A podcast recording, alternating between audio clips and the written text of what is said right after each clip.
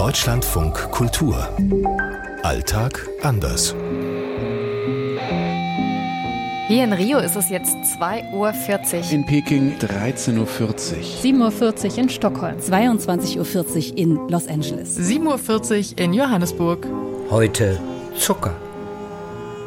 Wenn ich in den Supermarkt gehe und ich würde was Zuckerfreies suchen in Südafrika, das ist total schwer zu finden. In China wird generell weniger süß gegessen als beispielsweise in den USA oder in Europa. Süßspeisen gibt's nicht so viele, würde ich sagen. Alles ist irgendwie süßer, furchtbar viel süßer in den USA, finde ich, als in Deutschland. Vor allem die Getränke. Es ist tatsächlich nicht nur ein persönlicher Eindruck von mir, sondern es stimmt, Brasilianer konsumieren 50 Prozent mehr Zucker als der von der Weltgesundheitsorganisation empfohlene Wert.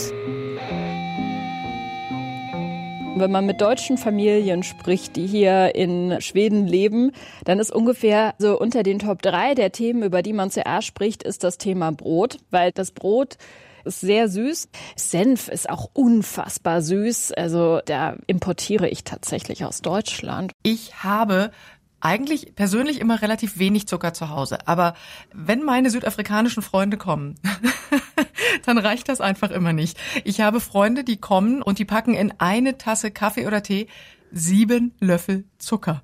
Also das ist dann eher Zucker mit Kaffee, ja, und nicht andersrum. Das ist völlig verrückt. Es gibt auch zum Beispiel klassisch keinen süßen Nachtisch in China.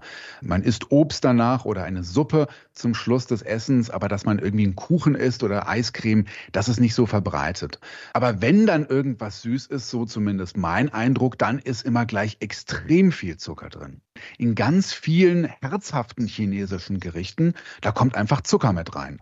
Es gibt Eier mit Tomatensoße, da kommt Zucker rein, in verschiedene Dips, dann süß-sauer, mit Essig und Zucker wird dann gemischt.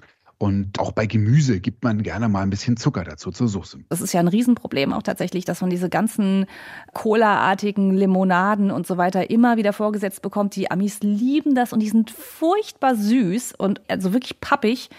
Aber auch die Süßigkeiten sind noch mal süßer als in Deutschland. Also die Schokolade, da weiß ich gar nicht, wo die Kakaobohne noch ist vor lauter Zucker. Das ist wirklich, wirklich krass. Und auch Kuchen, alles, was die so an süßen Teilchen haben, ist viel süßer, finde ich, als in Deutschland.